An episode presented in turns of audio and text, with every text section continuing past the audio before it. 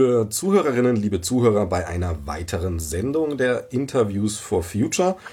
Heute ein Thema, das gerade sehr aktuell ist und wie, naja, so ziemlich alle aktuellen Themen leider unter der Corona-Welle ein bisschen zu verschwinden droht.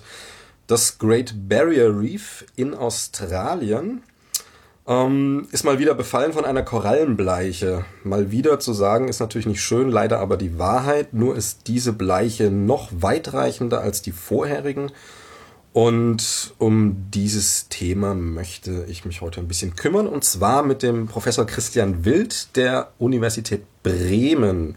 Biochemiker, Mikrobiologe, Meereskundler mit Schwerpunkt Korallen, hat für die UNESCO gearbeitet, ähm, an der Uni Bremen ähm, jetzt Marineökologie und weiteres. Hallo, Herr Wild. Ja, guten Morgen, Herr Memmel. So, erstmal ähm, überhaupt, wie kommen Sie denn dazu? Ähm, es gibt ja sehr viele Themenfelder, in die man sich, ähm, sag mal, ein interessieren kann. Sie sind bei der Meeresbiologie gelandet. Wie kam es denn dazu?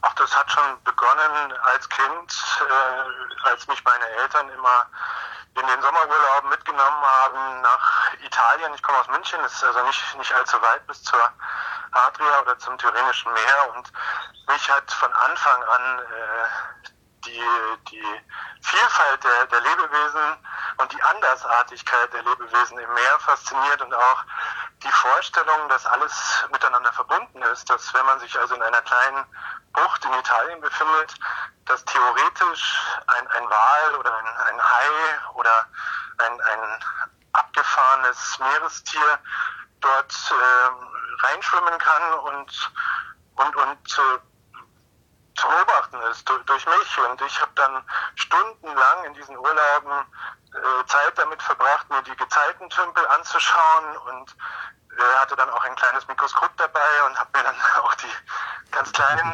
Organismen genauer angeguckt und so kam dann diese Faszination. Und als ich dann acht oder neun war, da war für mich klar, dass ich nichts anderes werden möchte als Meeresbiologe und so ist es dann auch gekommen. Okay, also haben Sie früh angefangen. Ähm, Sie sagen ja schon abstrakt, also klar, Hai ist natürlich jetzt auch sehr anders aufgebaut als ein Mensch jetzt, aber die Korallen ähm, sind ja dann doch nochmal eine ganze Stufe abstrakter.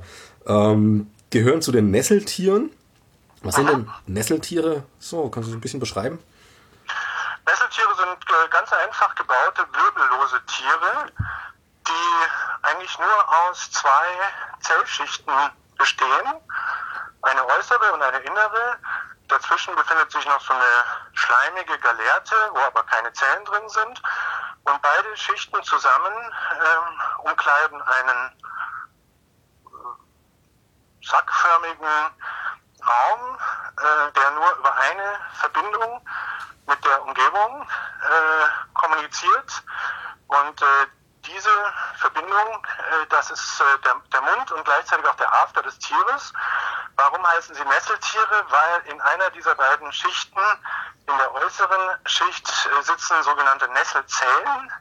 Das sind äh, hochspezialisierte Zellen, die äh, jeweils eine Nesselkapsel enthalten. Und diese Nesselkapsel enthält ein Gift, ein, ein Neurotoxin. Und äh, wenn es also zur Berührung kommt, dieser äh, Nesselzellen, die haben noch so einen Fortsatz, der ins Wasser ragt. Und wenn einen äh, Beuteorganismus oder auch ein, ein Feind diese, diesen Fortsatz der Nesselzellen berührt, dann kommt es zu einer Explosion der Nesselkapseln und ein äh, Gift wird äh, ausgeschüttet und äh, kann dann im Extremfall die, die Beute oder den Feind lähmen oder, oder sogar töten. Äh, und genau deswegen heißen diese Tiere Nesseltiere, weil sie diese Nesselzellen besitzen. Okay, also erinnert mich jetzt äh, super schnell an Quallen. Ähm, sind ja auch Nesseltiere, ne? Ist richtig. Genau, also die sind äh, eng miteinander verwandt. Die Nesseltiere gibt es sozusagen in zwei Erscheinungsformen. Als, als Meduse, als, als Qualle in der Wassersäule und als Polyp, der äh, normalerweise auf dem Meeresboden festgewachsen sitzt und, und Kolonien ausbildet. Genau, da kommen wir ja schon zu den Korallen. Ähm, das, was Sie jetzt beschrieben haben, ist natürlich äh, für Laien zumindest sag mal, ganz was anderes als diese harte, feste Struktur, die jetzt eine Koralle ab hergibt. Ähm, können Sie das ganz kurz erklären, was es damit auf sich hat? Ja, das ist die Besonderheit der, der Steinkorallen innerhalb der Nesseltiere, dass die in der Lage sind, also die Polypen, die auf dem Meeresboden sitzen, dass die in der Lage sind, äh, sehr viel Kalk abzusondern an der, an der sogenannten Fußscheibe. Und äh, ein, ein Polyp kann sich auch über Knospung vermehren und bildet dann Kolonien aus mehreren tausend bis mehreren Millionen Einzeltieren. Und alle diese Tiere bilden diesen Kalk an ihrer Fußscheibe. Und so können dann ganz massive Riffstrukturen entstehen, die im Falle des australischen großen Barriereriffs über 2000 Kilometer in der Länge erreichen. Ähm, Gibt es da Verwandtschaften mit Muschelschale, meinetwegen auch Schneckenhaus, weil das ja auch äh, sehr danach, also ähnliche, ähnlicher Prozess ist, der da wahrscheinlich passiert. Oder eine ähnliche Struktur zumindest. Ein Weichtier in einer Kalkschale. Ja, also der, der Prozess, äh, der heißt Biomineralisation. Da gibt es Gemeinsamkeiten äh, zu Muscheln und Schnecken und auch ähm, Stachelhäute, also Seeigel, Seesterne, die bilden ja auch diese Skelettstrukturen aus Kalk. Aber es gibt auch Unterschiede und äh, die möchte ich jetzt nicht im Detail erklären, aber ähm, die, die, das, das, das prägende Charakteristikum sind die Gemeinsamkeiten dieser Biomineralisation. Okay, genau. Wollen wir jetzt auch äh, gar nicht mehr so tief da einsteigen, weil uns geht's ja um was sehr Konkretes momentan. Erstmal überhaupt das äh, Korallenriff an sich. Jetzt Great Barrier Reef ist natürlich das größte, aber grundsätzlich, welchen ökologischen Nutzen ganz speziell hat denn so ein Korallenriff? Korallenriffe sind äh, wahrscheinlich die wertvollsten Ökosysteme im Meer denn sie haben eine ganze Reihe von Funktionen, die auch äh, für uns von hohem Wert sind. Äh, zum Beispiel haben Korallenriffe eine ganz außergewöhnliche Biodiversität, also die Vielfalt von assoziierten Tieren und Pflanzen. Und äh, diese Biodiversität, früher wurden in den Lehrbüchern Korallenriffe immer als die Regenwälder der Weltmeere bezeichnet, weil sie eine ähnlich hohe ähm, Vielfalt an, an Organismen aufweisen. Inzwischen wissen wir, dass das überholt ist. Also Korallenriffe haben sogar noch mehr Biodiversität, also mehr unterschiedliche Tiere und Pflanzen im Vergleich zu Regenwäldern. Man schätzt, dass es 1,4 Millionen unterschiedliche Tiere und Pflanzen sind, die in diesen äh, Korallenriffen leben. Und diese hohe Vielfalt kann man direkt auch übersetzen in eine Vielfalt an Funktionen, die es noch äh, zu, äh, in, vielen Fällen zu verstehen gilt. Wir wissen aber, dass äh, auch die, die Vielfalt der Moleküle in Korallenriffen extrem ist, aufgrund dieser Vielfalt der Lebensformen. Und viele dieser Moleküle werden eben auch in der Medikamentenentwicklung jetzt eingesetzt äh, als Vorlage weil diese Ideen so ähm, besonders sind, diese Ideen, die aus der Natur kommen und die so vielfältig vorhanden sind in Korallenriffen. Dazu kommt, dass Korallenriffe extrem produktiv sind, sehr viele äh, Fische und äh, Meeresfrüchte entstehen in Korallenriffen und die können dann als Nahrungsgrundlage dienen für die Länder, die an Korallenriffen liegen, aber auch für uns. Wir beziehen ja äh, einen Teil unserer Nahrung auch aus Korallenriffen. Inzwischen ist es aber eine, zu einer Art Luxusprodukt geworden und das auch zu Recht, würde ich sagen. Aber die Prote Proteinversorgung der äh, Menschen, die in der Nähe von Korallenriffen äh, liegen, ist also ganz, ganz äh, erheblich, äh, kommt die aus, aus Korallenriffen. Korallenriffe sind dann auch wichtig für den Küstenschutz der, der Länder, denn Sie sind eine, eine natürliche Barriere für, für Wellen und nehmen einen Großteil der Wellenenergie weg. Und ansonsten, wenn es keinen Korallenriff gäbe, dann würden äh, die küstennahen äh, Städte oder Dörfer äh, bei schweren Stürmen äh, sehr oft komplett zerstört werden. Okay. Und äh, ja, das sind also die, die, die Hauptfunktionen äh, von Korallenriffen, die dann auch einen Wert für uns haben. Da, dazu kommt natürlich noch diesen, dieser ästhetische Wert, dass, dass Korallenriffe oft in sehr ähm, klarem Wasser vorkommen und, und sehr schön aussehen, auch aufgrund ihrer Vielfalt und deswegen äh, Touristen, nicht nur Tauchtouristen anziehen und deswegen äh, gibt es da auch äh, einen, einen hohen ökonomischen Wert äh, in Bezug auf den Tourismus, der den Korallenriffe uns bieten. Ähm, das Great Barrier Reef ist ja das größte der Welt, das ist richtig? Also soweit man es bisher weiß? Ja, also zumindest das, das größte Warmwasser-Korallenriff der Welt, das kann man sagen. Okay, Kaltwasser ist dann einfach ein bisschen tiefer und kann man jetzt. Kalt, Kaltwasserkorallenriffe sind äh, tiefer auf den in Wassertiefen von mehreren hundert Metern und wir beginnen gerade erst äh, die Kaltwasserkorallenriffe so richtig global zu entdecken und es gibt sehr, sehr große Riffe ähm, vor Norwegen zum Beispiel.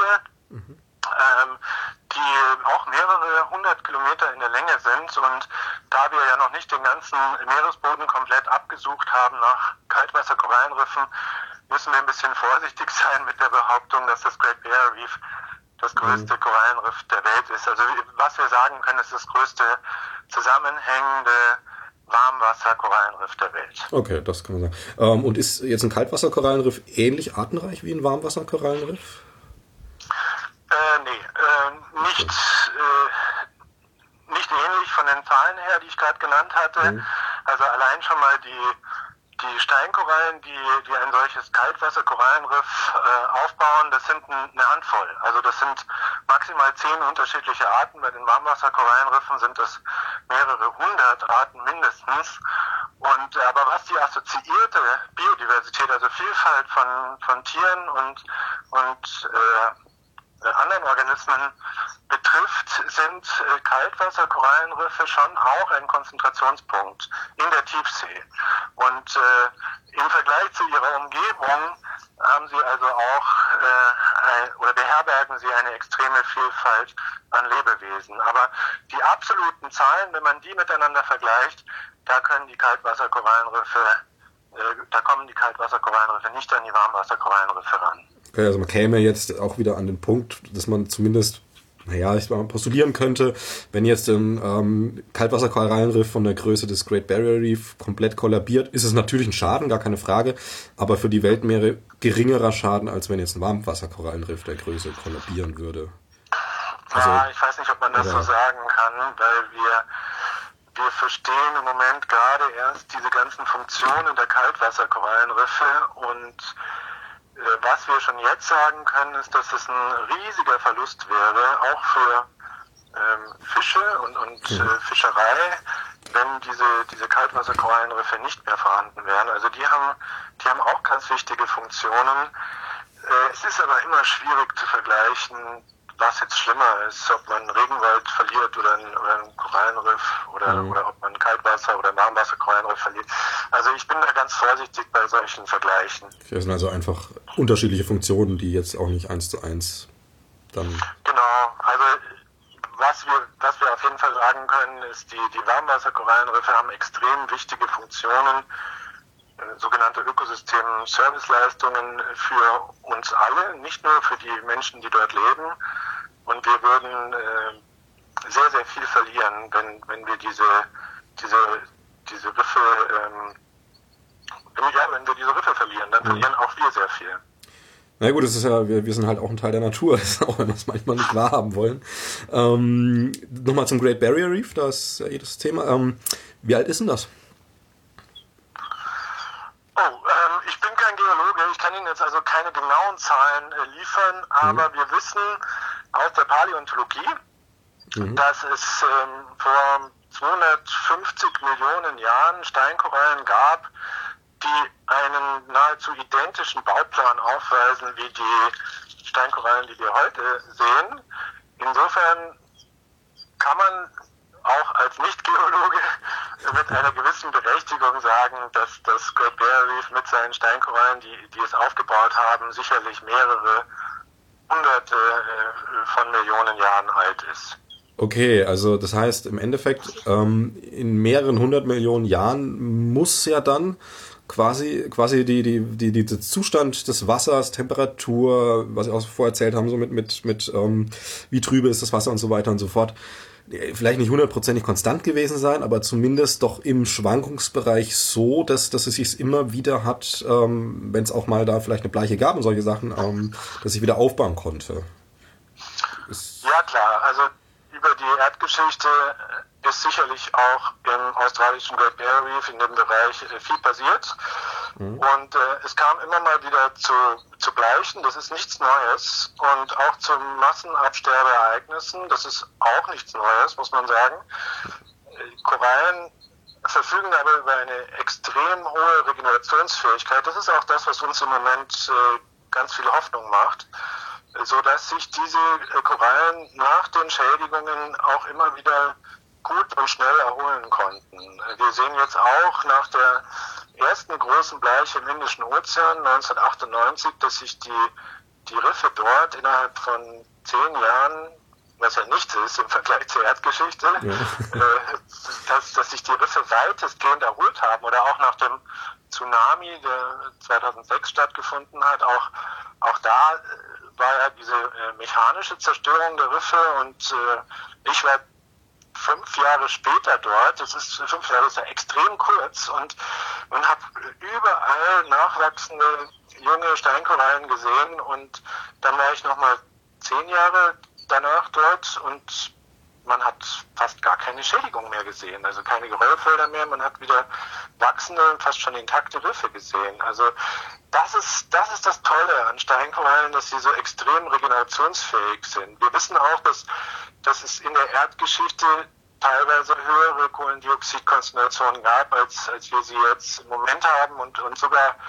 höhere Konzentrationen äh, an Kohlendioxid gab, als die, die nach den extremsten IPCC-Szenarien für die nächsten Jahrzehnte vorhergesagt werden. Und es gibt auch äh, Experimente dazu von, von Kollegen, die zeigen konnten, dass diese Steinkorallen oder einige dieser Steinkorallen, die werden das überleben, die werden dann bloß kein Skelett mehr bilden können, also kein Skelett mehr aus Kalk, die werden dann zu so nackten Korallen. Und wenn die, wenn der Stress nachlässt, also wenn, wenn äh, weniger Kohlendioxid äh, im Wasser vorhanden ist und dadurch auch weniger Säure gebildet wird, dass die Skelettstrukturen äh, ja angreift oder sogar auflöst, dann können diese Korallen wieder ein Skelett aufbauen. Und das ist das wahrscheinlich, was in der Erdgeschichte auch schon passiert ist, äh, dass, äh, dass die Korallen dann äh, überlebt haben, aber ohne Skelett diese, diese, diese Ereignisse von hohen, sehr hohen Kohlendioxidgehalten in der Atmosphäre. Das Problem, was wir im Moment haben, ist, dass es alles so schnell passiert. Also wir, wir, wir sehen im, im, im Laufe eines Lebens, ich bin jetzt 45 Jahre alt, äh, das ist nichts im Vergleich zur Erdgeschichte und das ist hoffentlich auch noch nicht äh, ein, ein ganzes Menschenleben. Das, ich glaube, im Schnitt sind wir jetzt bei, für Männer bei irgendwie 75 oder 78. Ich wünsche Ihnen auf jeden Fall noch ein paar Jahre. also ich hoffe, wir haben, wir haben noch ein bisschen äh, vor uns, ja. oder, oder, jetzt in meinem Fall ich. Und ähm, aber ich habe in diesen 45 Jahren, ich habe mit, mit 16 oder 17 angefangen zu tauchen und war nach dem Zivildienst mit 19 zum ersten Mal am, am Great Barrier Reef und äh, dann immer wieder danach auch durch meine Forschung und äh, und habe den Niedergang gesehen. Den Niedergang äh, einiger dieser, dieser Standorte am Great Barrier in dieser verhältnismäßig kurzen Zeit. Und, und wenn ich jetzt da ähm, hinreise, dann, dann sehe ich nicht mehr das, was ich vor 25 Jahren gesehen habe, sondern ich sehe algendominierte Geröllwüsten. Das, das hat mit Korallenriffen, äh, wie, wie wir sie schätzen, nichts mehr zu tun. Und, äh, und die Geschwindigkeit, das ist das Besorgniserregende. Das, was in der, in der Erdgeschichte stattgefunden hat, das, das war wohl ähnlich wie das, was wir im Moment sehen, aber es, es hat über viel längere Zeitskalen stattgefunden. Und, und äh, soweit ich weiß, äh, gab es noch nie in der Erdgeschichte einen so schnellen Anstieg der, der Kohlendioxidkonzentration in der Atmosphäre und auch der Temperaturen.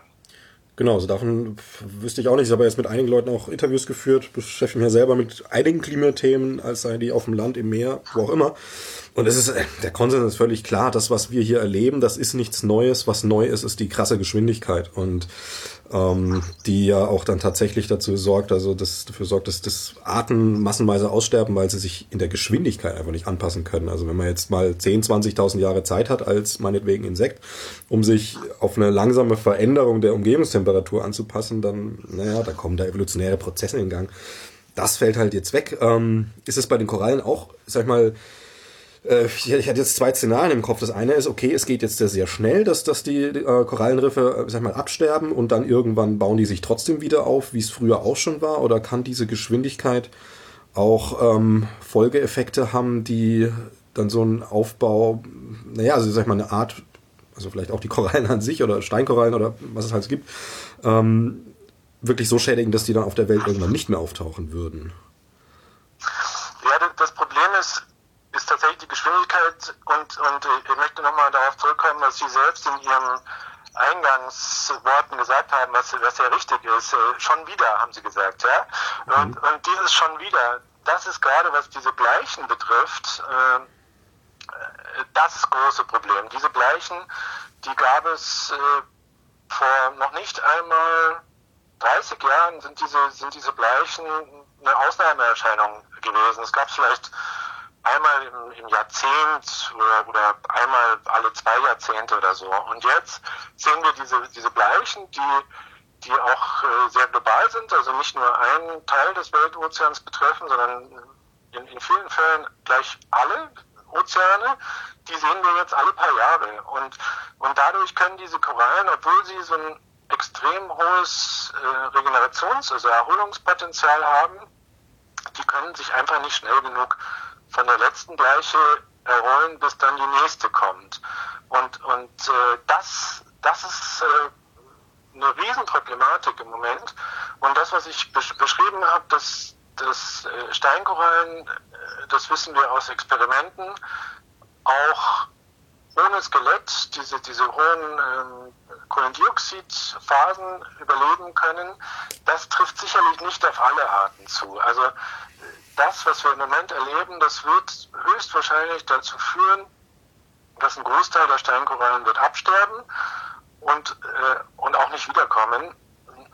Ein Teil, die, die ganz starken und die, die, die dieses Kunststück äh, verbringen können, ohne Skelett weiterzuleben, solche zum Beispiel, oder mhm. besonders hitzeresistente Steinkorallen, die werden das überstehen und werden dann, wenn wir es tatsächlich schaffen sollten, dieses Problem irgendwie wann einmal zu lösen. Also ich rede jetzt gerade vom Klimawandel. Mhm.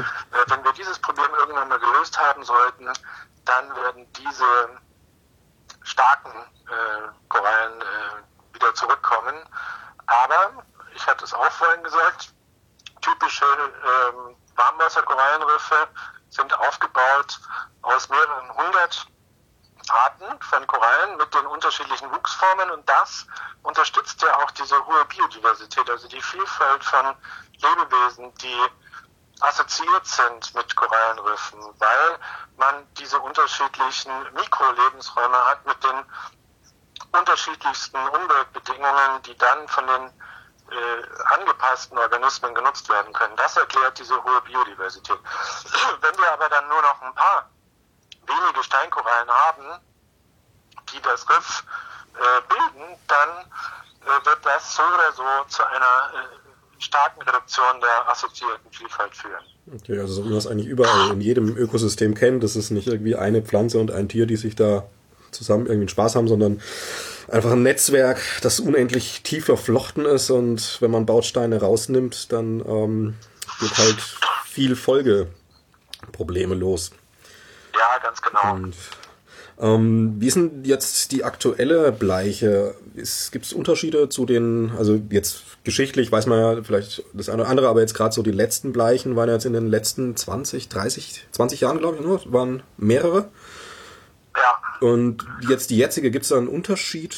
Ist oder eine Tendenz auch zu erkennen? Wird das weniger schlimm, wird es schlimmer? Was passiert da? Also ich kann zur jetzigen Bleiche selber sicherlich nicht so viel sagen wie die Katharina Fabricius, mit der Sie äh, noch ein, ein weiteres Interview führen. Aber äh, was sich andeutet, ist, dass diese ähm, Bleiche jetzt nicht nur bestimmte Abschnitte des großen Barriereriffs betrifft, wie die letzten beiden, äh, sondern äh, alle. Das ist das, was ich erfahren habe. Und das ist natürlich extrem unglücklich, weil die, die letzten Bleichen, und das ist noch gar nicht so lange her, wir hatten 2002 hatten wir eine große Bleiche im, im Barriereriff, ich glaube dann 2010 dann nochmal eine Bleiche, dann hatten wir 2015, 2016 nochmal eine Bleiche und jetzt, jetzt kommt die nächste. Also das ist eine wahnsinnige Frequenz der, der Bleichungsereignisse, nicht nur im, im großen Barriereriff. Aber die letzten Bleichen äh, haben nicht alle Bereiche betroffen, zum Beispiel ich weiß von Kollegen, die in Australien arbeiten, die haben gesagt, dass Heron Island ähm, im südlichen großen Barriere, wo ich auch meine Doktorarbeit gemacht habe, dass es da sehr, sehr schön aussieht, sehr gut aussieht, weil äh, hauptsächlich die nördlichen äh, Riffe betroffen waren. Mhm. Aber das, was ich jetzt gehört habe, ist, dass die aktuelle Bleiche äh, alle alle Bereiche des, äh, des großen Barriereriffs betrifft. Und das ist, das ist wirklich unglücklich, weil wenn man Riffe hat, die durch äh, eine Bleiche nicht betroffen sind und die trotzdem in der Nähe sind, in der Nähe heißt ein paar hundert Kilometer maximal entfernt, dann können diese Riffe, die nicht geschädigt worden sind, ähm, dazu beitragen, die geschädigten Riffe in der, in der Umgebung schnell wieder mit äh, neuen Larven, Korallenlarven zu äh, versorgen und dann äh, kann die Erholungsgeschwindigkeit eben deutlich gesteigert werden und auch der Austausch an, an Vielfalt zwischen den Korallen, der ja ganz wichtig ist. Und das scheint jetzt eben äh, nicht der Fall zu sein. Aber äh, da, bevor ich da äh, mich zu weit aus dem Fenster lehne, würde ich da eher äh, auf, den, äh, auf die Erkenntnisse der, der Kollegen aus Australien verweisen. Genau, deswegen würde ich die nächste Frage jetzt mal gar nicht konkret aufs Great Barrier Reef, sondern so grundsätzlich, wenn man jetzt so ein Riff betrachtet und es passiert genau das, was man da jetzt vermutlich sieht. Ähm, also der Vergleich, man hat ein Riff, wo ein Teil betroffen ist, okay, es kann sich erholen. Jetzt hat man ein Riff, das komplett betroffen ist. Ähm, ist sowas, also wie, wie nahe ist man da an einem Kollaps? Also kann man das überhaupt einschätzen, sowas? Ähm, also wenn jetzt eine komplette Bleiche in einem Riff passiert, ist das einem Kollaps nahe? Ist das eine Krankheit, die weggeht oder wie? Also zunächst einmal bedeutet die Bleiche nicht, dass das Riff äh, stirbt. Mhm, okay. Kollabiert. Das wird in den Medien oft gleichgesetzt. Das ist nicht der Fall. Also der Bleiche ist äh, ein reversibler Prozess. Also der kann wieder zurück, äh, der kann wieder rückgängig gemacht werden. Die Bleiche bedeutet lediglich, dass die Steinkorallen einen Großteil ihrer Färbung verlieren. Und das liegt daran, dass die, die Algen, die in, in hoher Dichte im Gewebe der Steinkorallen leben äh, und, und Symbiosepartner sind, die tun sich also gegenseitig sehr gut, dass diese Algen äh, mit der mit Stress, also das ist vor allem die zu hohen Wassertemperaturen, dass diese Algen dann die Koralle verlassen. Mhm. Und, und dadurch äh, kommt diese, diese Bleiche, also der Verlust der Pigmentierung zustande. Warum verlassen, die, warum verlassen die Algen die äh, in die tiefere Gewässer? Einfach weil, weil Temperatur und sind halt mobil also, oder wie ist das? Ist eine interessante Frage. Ähm, da beschäftigen sich viele Kollegen mit. Also der, der im Moment gängigste Erklärungsansatz ist, dass die, die Algen, die im Gewebe leben, die, die machen ja Photosynthese.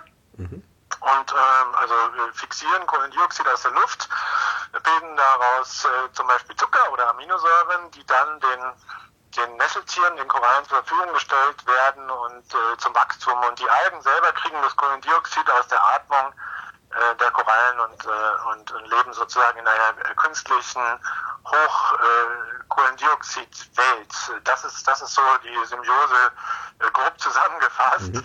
Äh, wenn jetzt die Wassertemperaturen aber zu hoch sind, dann, dann äh, läuft diese Photosynthese der Algen im, im, Gewebe auch schneller ab. Das ist ja oft so, dass die biologischen Prozesse äh, mit zunehmender Temperatur auch, auch schneller ablaufen und dadurch mhm. entstehen äh, auch mehr sogenannte Sauerstoffradikale. Und diese Sauerstoffradikale, die können Zellen schädigen. Und äh, das ist etwas, was auch Kollegen herausgefunden haben. Dadurch ähm, werden auch mehr Enzyme ausgebildet, die versuchen, diese Sauerstoffradikale zu entschärfen, um Zellschädigungen zu verhindern. Und, und An Zellen, Zellen an der Alge oder am, am, am äh, an der Koralle? Auch an der Koralle. Also ja. das betrifft sowohl diese, diese Zellschädigung durch die Sauerstoffradikale, das, das betrifft beide Symbiosepartner. Mhm. Kommt aber natürlich dann auch äh, an bei der, bei der, bei der Koralle und dann äh, wird ab einem gewissen Punkt äh, der, der Sauerstoffradikalkonzentration diese Symbiose abgebrochen und, und die Algen verlassen das Tier. Also man tut sich quasi einfach auf biochemischen Prozess dann ab einem gewissen Punkt nicht mehr gut, sondern schadet sich eher und na gut, dann dass, dass Tiere sich in solchen Fällen dann verlassen, ist ja ein logischer Prozess. So ja, ist ein, Schutz, ist, ein, ist ein Schutz vor mhm. weiterer Schädigung durch diese extrem hohen äh, Photosyntheseraten und damit einhergehenden hohen Sauerstoffradikalkonzentrationen im Gewebe. Es ist also eine, eine Schutzfunktion. Wenn dieser Stress aber nachlässt, also wenn die Wassertemperatur wieder zurückgeht, dann, dann können die Korallen die Algen auch wieder aufnehmen und kriegen dann auch wieder ihre Pigmentierung zurück. Und es geht nahezu genauso weiter wie, wie vor der hohen Wassertemperatur. Also im Endeffekt ist es gar keine wirkliche Korallenschädigung, sondern dann ähm, einfach eine Symbiose, die getrennt wird. Im Endeffekt bei der Bleiche. Genau, aber, aber aber dadurch, dass diese Symbiose getrennt wird, äh, entfallen alle Vorteile dieser Symbiose. Hm. Äh, die, die Koralle kriegt also keine Zucker, keine Aminosäuren mehr von, von ihren Algen und das ist ein Riesenproblem, weil, weil äh, bis zu 80, manchmal sogar 90 Prozent des gesamten äh, Kohlenstoffbedarfs der, der Koralle wird tatsächlich von den Algen gedeckt. Und, und wenn, wenn das fehlt, dann, dann hungern die hungern die Korallen und äh, können nicht mehr investieren in irgendwelche Verteidigungsmaßnahmen gegen Algen. Die sind ja im, immer im Wettbewerb, mhm. Steinkorallen und Algen. Und ähm, also sind sie extrem schwach im, im Stadion, äh, Stadium der, der Bleiche und, und umso länger diese Bleiche anhält, umso höher ist die Wahrscheinlichkeit, dass es dann auch zu einem Tod der äh, Korallen kommt. Die werden dann überwachsen hm. äh, von, von Pilzen, von Cyanobakterien, von schnellwüchsigen Grünalgen zum Beispiel. Und, äh, und das ist das, was wir im Moment sehen. Die, die Bleichen, die nehmen nicht nur in der Häufigkeit zu, sondern auch in der Länge. Und deswegen, und, und deswegen enden, enden viele dieser Bleiche im Moment auch in Massenmortalität, dass die, dass die äh, Steinkorallen dann in großer Zahl absterben und das äh, ist wahrscheinlich das, was Sie vorhin als, als Kollaps bezeichnet haben, oder? Mhm. Ja, also grundsätzlich, also wenn ich sage, also Kollaps wäre jetzt das Ding, dass sich dann halt auch dieses Riff nicht mehr wirklich erholen wird, ist äh, ein einfacher Begriff Kollaps. Also ähm, einfach um mal zu schauen, wie da jetzt die Details sind. Mhm. Also im Moment, im, im, Moment der Massenmortalität und direkt mhm. danach kann man tatsächlich von einem Kollaps der Funktionen reden. Also die, okay. diese ganzen äh, Funktionen, die, die wir vorhin schon besprochen hatten, die, äh, die gibt es dann nicht mehr in, in der Art und Weise wie vorher. Allerdings äh, kann es eben auch nach einer Bleiche mit Massenmortalität kann es auch zu einer Erholung kommen, insbesondere dann, wenn, wenn Korallenriffe in der direkten Umgebung, also nicht weiter entfernt als ein paar hundert Kilometer, äh, wenn, wenn die verschont geblieben sind und dann äh, die, das abgestorbene Riff mit, mit neuen Larven, äh, Korallenlarven aus der Wassersäule äh, versorgen können. Dann, dann kann auch nach so einer Bleiche eine, eine weitgehende Erholung, also Bleiche mit Mortalität meine ich jetzt, dann kann mhm. eine weitgehende Erholung innerhalb von ähm, wenigen Jahrzehnten stattfinden. Okay. Aber diese Zeit, diese Zeit, die, die, die gibt es nicht. Ähm, die gibt es schon seit, seit äh, einigen Jahren nicht mehr und die wird es auch nach allem, was wir wissen, in Zukunft nicht geben. Die, die, die Riffe haben die Zeit nicht mehr, um sich zu erholen. Ja, die Zukunft, die da passiert, das ist ja also ähm, völlig unschlüssig. Also wenn Sie jetzt sagen, okay, das ist äh, steigende Wassertemperaturen zum Beispiel, ähm, Übersäuerung der Meere, ist ja alles ein menschgemachtes Problem. Ähm, und der Mensch hat mal wieder diesen wunderschönen Einfluss, der ja auf fast jedes Ökosystem leider mittlerweile hat. Äh, man versucht auch immer wieder Gegenmaßnahmen, zum Beispiel an, an versenkten Schiffen können sich ja Korallen ganz gut ansiedeln, wie ich gehört, gelesen habe. Ähm, da bin ich bei meiner Recherche auf eine Sache gestoßen, da will ich Sie mal fragen, wie kommt man denn auf sowas? Ähm, ist Ihnen das Osborne-Riff in Kalifornien ein Begriff? Ich bin gespannt, was Sie dazu zu sagen haben. Das ist, also ich habe ich es nur heute Morgen bei meiner Recherche nochmal gesehen, also ob das ja. jetzt wirklich exakt so stimmt, sei mal dahingestellt, aber ähm, da hat man wohl massenweise Autoreifen mit Stahlseilen zusammengekettet ähm, und versenkt, damit sich Korallen da ansiedeln, also wirklich ganz konkret zu diesem Zweck. Ergebnis der ganzen Sache war, dass sich da nichts angesiedelt hat, dass sich Autoreifen, also nicht einzelne, sondern solche ganzen Packen äh, gelöst haben abgeschwemmt wurden, andere Riffe beschädigt haben, also riesige Katastrophe. So. Und ich meine, ich bin jetzt wirklich kein Fachmann, aber also Autoreifen ins Meer werfen, um, um Ich weiß nicht, also, also, das wundert mich nicht. Es gibt ganz, ganz, äh, also fast schon bescheuerte Ansätze. Auch das mit den abgehalfterten äh, Schiffen, die, die als, als sogenannte künstliche Riffe mhm. äh, versenkt werden, äh, auch wenn sie aufwendigst gereinigt sein sollten, ja, was, was schon sehr, sehr schwierig ist. Auch dann äh, kann man nicht, kann man das nicht als künstliches Riff bezeichnen, weil da wird niemals ein, ein, ein solches Korallenriff draus werden, wie, wie wir es kennen. Ja? Äh, und es gibt noch ganz andere Ansätze, dass man äh, Elektrodrähte, also Drähte im, im, im Meer spannt, die man dann unter Strom setzt, in der Hoffnung, dass dort Kalk ausgefällt wird äh, und, und dieser, diese Kalkunterlage zieht dann hoffentlich äh, Korallenlarven aus der Wassersäule an. Also es, es gibt, gibt da äh, aufgrund der verzweifelten äh, Situation, in der sich unsere Riffe befinden, gibt es eine ganze Reihe von, von ziemlich auch verzweifelten äh, Lösungsansätzen. Aber das mit den Autoreifen, das ist äh, nicht nur verzweifelt, sondern auch bescheuert, weil man kann äh, nicht erwarten, dass, dass eine solche Unterlage, äh, wie sie Autoreifen bieten, attraktiv wäre für, für Korallenlarven. Ja, man kann ja eigentlich nur erwarten, dass die sich irgendwann zersetzen und einfach noch mehr genau. Mikroplastik ins Meer und naja. Ähm, was kann man denn sonst tun? Also gibt es jetzt mal klar, man kann den Klimawandel begrenzen. Das ist natürlich die große Maßnahme zu sagen, kein CO2-Ausstoß mehr, äh, 1,5 Grad Begrenzung, idealerweise. Wahrscheinlich schafft man das alles nicht mehr ganz, aber gut. Aber jetzt so, abgesehen von, von dieser großen Lösung, die ja ähm, alles äh, quasi ein bisschen mit einschließt, also auch meinetwegen Artensterben im Regenwald, ähm, was gibt's denn da noch so, wo Sie jetzt sagen würden, konkret für Korallenriffe, was aber eben Sinn macht? Da, äh, da zu diesem Thema halte ich auch äh, einstündige Vorträge.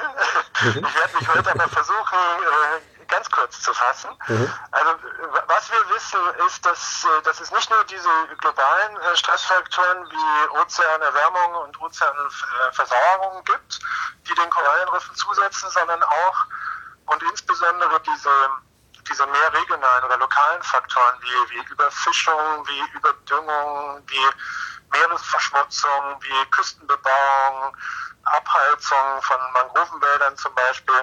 Wenn es uns gelingt, diese im Vergleich zum Klimawandel relativ leicht in, in den Griff zu kriegenden regionalen oder lokalen Stressfaktoren zu reduzieren, dann hilft das unseren Korallenriffen nachweislich. Das haben wir eine ganze Reihe von Kollegen jetzt schon rausgefunden. Damit gewinnen wir Zeit. Zeit, äh, um das Problem Klimawandel gemeinsam zu lösen. Das ist, äh, das ist schwierig, aber wir haben es ja auch geschafft, zum Beispiel dieses FCKW-Problem, was in den 80er Jahren äh, sehr präsent war, das haben wir auch in den Griff gekriegt. Ja. Und das, das Ozonloch äh, erholt sich äh, nachweislich. Wir sehen es ja bei äh, Corona gerade, also wenn wir wollen, können wir ja einiges. Ja, wobei äh, Kohlendioxid ist, ist glaube ich, noch ein bisschen schwerer in, in den Griff zu kriegen als FCKW, weil ähm, jeder von uns immer bei allem, was er tut, Kohlendioxid äh, freisetzt. Mhm. Und ähm, wir äh, bei, bei FCKW, das ist ja doch eine, eine recht ähm, spezielle äh, Chemikalie oder spezielles äh, Gruppe aus Molekülen. Äh, da, da, kann man einfach durch industrielle Anpassungen und Umstellungen das Problem in den Griff bekommen. Aber Kohlendioxid ist allgegenwärtig und, und das ist äh, deutlich schwerer in den Griff zu bekommen. Aber ich bin natürlich weiterhin optimistisch, dass es uns gelingt, äh, dieses Problem in den Griff zu bekommen, weil wenn, wenn wir das nicht in, in, in den Griff bekommen, äh, dann hilft es uns auch nicht, Zeit zu gewinnen, weil wir dann diese Zeit nicht nutzen. Genau. Und äh, also das ist das ist das Wichtigste, was was man auch für Korallenriffe im Moment äh, macht, ist Restaurationsansätze, dass man also versucht, die geschädigten Riffe äh, wieder neu aufzubauen. Und da gibt es ein paar ganz vielversprechende Ansätze, die nicht einfach nur mit Fragmentierung arbeiten. Also Fragmentierung heißt ja das, das Zerhacken von, von äh, größeren Steinkorallenkolonien in, in der Hoffnung, dass sich jedes einzelne dieser, dieser Fragmente, dieser Bruchstücke wieder zu einer neuen Kolonie entwickelt. Das ist eine mhm. Restaurationsmethode, die, die ganz, ganz oft ähm, angewandt also man geht da wirklich physisch rein. Wenn Sie zerhacken sagen, klingt das jetzt schon nach wirklich aufbrechen und dann vielleicht woanders hinbringen noch.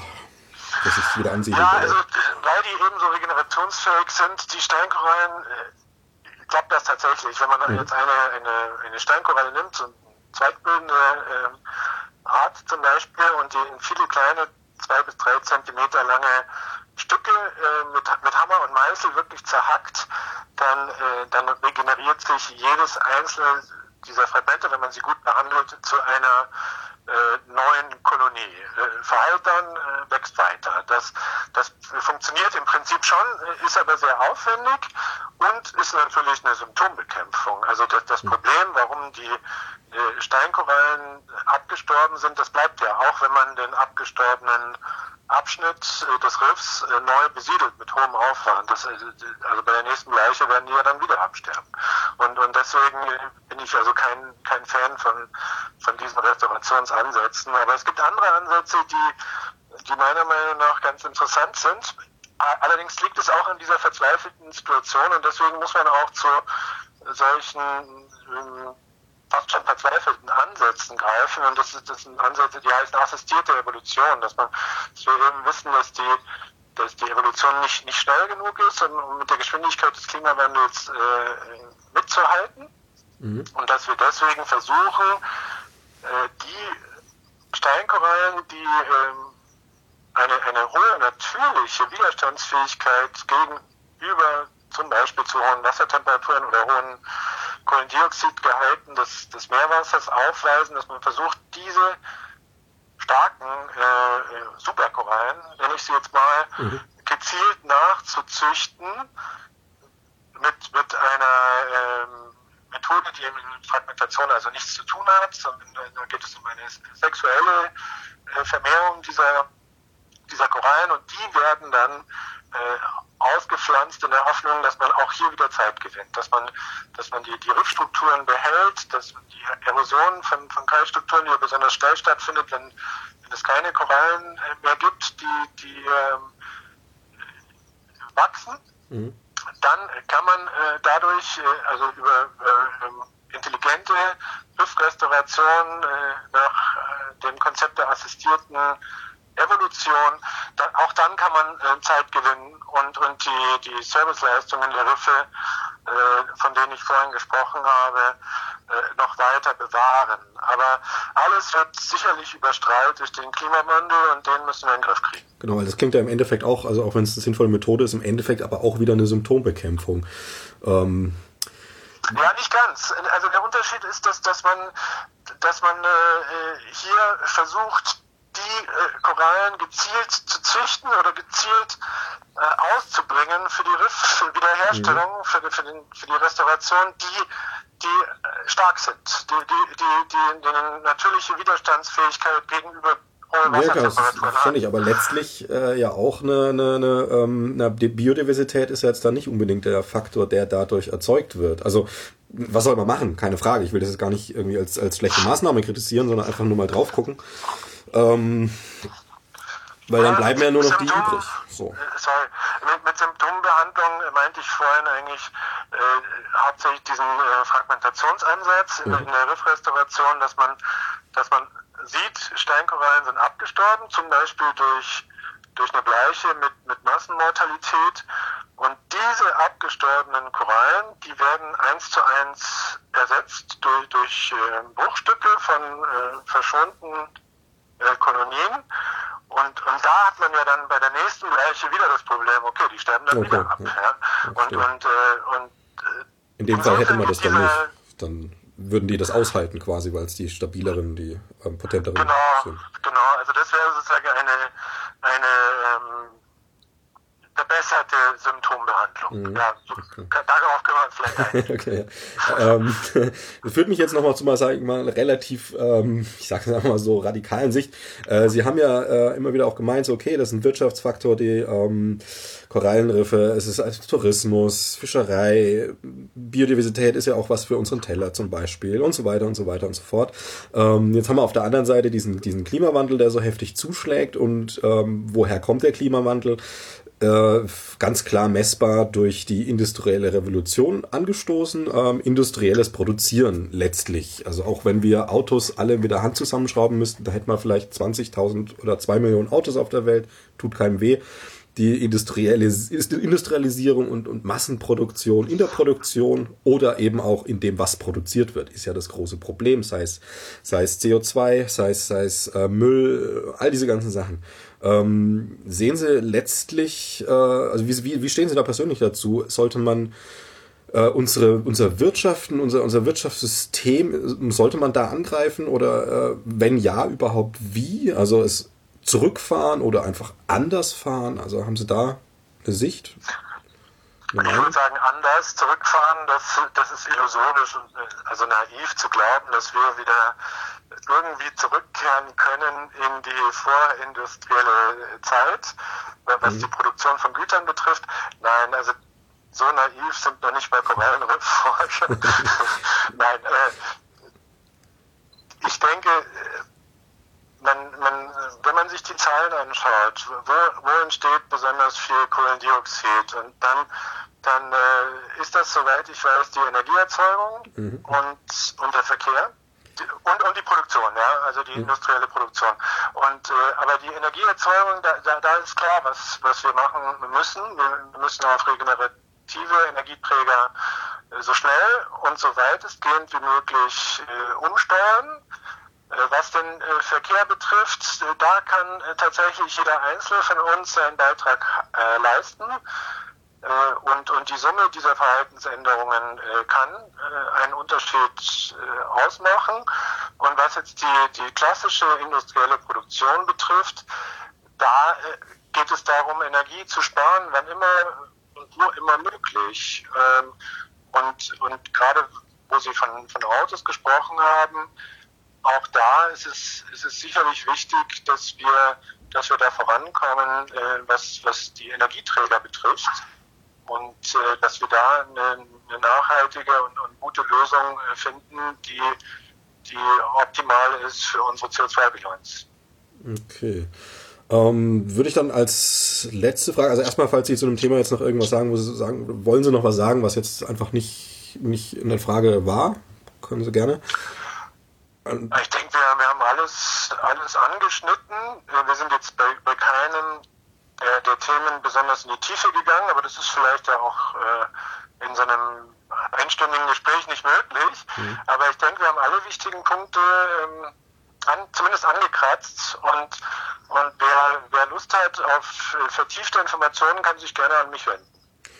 Genau, das, das wollte, wollte ich als letztes fragen, weil das ist, wie gesagt, Podcasten immer gehen über ein Thema drüber, schauen ein bisschen rein, aber wie Sie richtig sagen, man kann da jetzt nicht, äh, klar, wir hätten jetzt eine Stunde über ein Detail reden können, aber das äh, ist ja jetzt nicht Sinn des Podcasts. Aber genau, kann sie anschreiben, äh, Christian Wild äh, in der ähm, Universität Bremen, Marineökologie. Und ansonsten, äh, wie ich das mitbekommen habe, ist ja auch äh, die Korallenforschung, sag ich mal, ein kleines Netzwerk, wo man dann durchaus auch mal hier und da noch, noch Infos bekommt. Ähm, ja, dann freue mich zu hören, weil das ist genau das, was, glaube ich, wichtig ist und was ich auch mit diesem Podcast so ein bisschen erzeugen will. Interesse an dem Thema und ein bisschen Einblick und wer dann weitergehen möchte, soll das bitte gerne tun. Das äh, ist ja immer von Vorteil. Ähm, jetzt vielleicht auch dazu noch eine Frage. Gibt's äh, Ähm, ich hatte jetzt letztens ein Interview, da ging es um Insektensterben und es gibt zum Beispiel sehr viele Möglichkeiten, da zu unterstützen, indem man zum Beispiel äh, bei Zählungen mithilft, gibt es Möglichkeiten, das ist ein bisschen schwierig, äh, aber auch, dass man seinem einen Garten was findet und sagt, also ich habe jetzt wirklich was getan und wende mich mit damit an dieses Institut. Ähm, gibt es auch solche Möglichkeiten in Sachen Korallenforschung jetzt mal? Weit gesagt, meine Meeresforschung allgemein? Ja, die, die, nächsten Korallenriffe von, von Deutschland aus gesehen sind ja dreieinhalb Flugstunden weg, mhm. also im, im, Roten Meer. Äh, insofern ist es äh, da nicht so leicht, einen aktiven Beitrag jetzt äh, zum Korallenriffschutz von Deutschland aus zu leisten. Aber was man auf jeden Fall machen kann, ist, ist sich umweltfreundlich zu verhalten mit all dem an, an Verhaltens Änderungen oder, oder Verhaltenssituationen, die wir vorhin angesprochen hatten. Und wenn man Taucher ist und, äh, und sowieso äh, regelmäßig am, am Roten Meer zum Beispiel ist, dann, dann kann man sich auch engagieren. Ähm, bei ReefCheck zum Beispiel, das, sind, das ist also eine, eine äh, Organisation, die die Laien äh, die Faszination von, von Korallenriffen äh, ver vermittelt und gleichzeitig auch zum, zum Wissensstand beiträgt, indem äh, Standorte mit diesen Laien äh, angefahren werden und man dort Erhebungen der Korallenbedeckung, der Algenbedeckung, des Wettbewerbs zwischen Korallen und Algen und anderen Organismen gemeinsam macht. Und äh, das ist etwas, was, was sehr erfolgreich ist und, äh, und einen wertvollen Datensatz geliefert hat, der uns allen Wissenschaftlern weiterhilft, äh, dass wir, dass wir über die Zeit sehen, durch diese riesigen Daten, die wir auch von Touristen bekommen haben, was mit unseren Riffen äh, eigentlich passiert. Und äh, also da, da kann man eben auch in der Forschung mithelfen. Okay, das klingt doch nach einer guten Möglichkeit. Aber von mir selbst werden sie wahrscheinlich so schnell erstmal nichts in der Richtung kriegen. Ich habe meinen ersten Tauchgang jetzt in einem Baggersee in Deutschland demnächst. ja, das Aber ja, das ist ein guter Start. Ja, eben, ist ein Start. Und ähm, wollen mich da schon anfixen lassen. Ja, Herr Will, dann. Also, wer im, wer im Baggersee tauchen kann, der, der kann überall tauchen. Das denke ich auch, sollte man hinbekommen. Ähm, ja. Ja, Herr Will, dann danke ich Ihnen fürs Gespräch. Sehr informativ und ähm, wollen wir hoffen, dass es den Riffen allgemein und natürlich jetzt gerade konkret dem Great Barrier Reef bald wieder möglichst besser geht.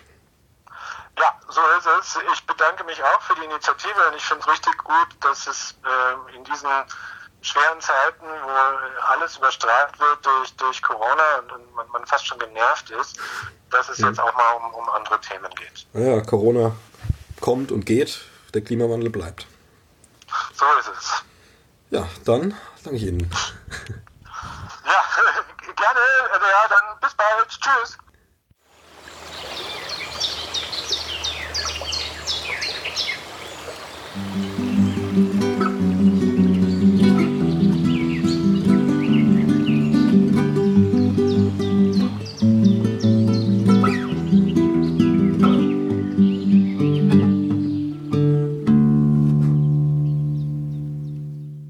Hallo liebe Zuhörerinnen, liebe Zuhörer, jetzt kommen wir zu Interview Teil 2 zum Thema der aktuellen Korallenbleiche im Great Barrier Reef. Dazu ähm, begrüße ich Frau Dr. Katharina Fabricius vom AIMS, dem Australian Institute of Marine Science, zu Deutsch einfach mal übersetzt Australisches Institut für Meereskunde. Hallo Katharina. Hallo Dominik. Ja, dann, dass man erstmal eine kurze Vorstellung machen kann ähm, von deinen Aufgaben. Was, was tust du so am AIMS? Was ist da so dein Bereich? Also ich bin Meeresökologin und habe mich schon seit 30 Jahren auf Korallenriffe spezialisiert, überwiegend im großen Barriereriff, aber auch in vielen anderen Teilen der Welt. Ähm, zurzeit interessiert mich besonders die Ozeanverzauberung und wie das die Korallenriffe verändert. Ähm, ich habe mich aber auch um natürlich die Erderwärmung und auch um Wasserqualität und mehr lokale Störungen im Korallenriff ähm, durch meine Forschung beschäftigt. Also deine Forschung hat schon als Schwerpunkt jetzt nicht nur die Korallen, Korallenriffe an sich, sondern auch gerade diese Probleme, die der Mensch da verursacht. Genau, also das Hauptthema von mir ist, ähm, mir Gedanken zu machen, wie externe Störungen, vor allem durch Menschen verursachte Störungen, sich auf Korallenriffe auswirken und was wir machen können, um diese Auswirkungen zu verringern und die Riffe besser zu schützen.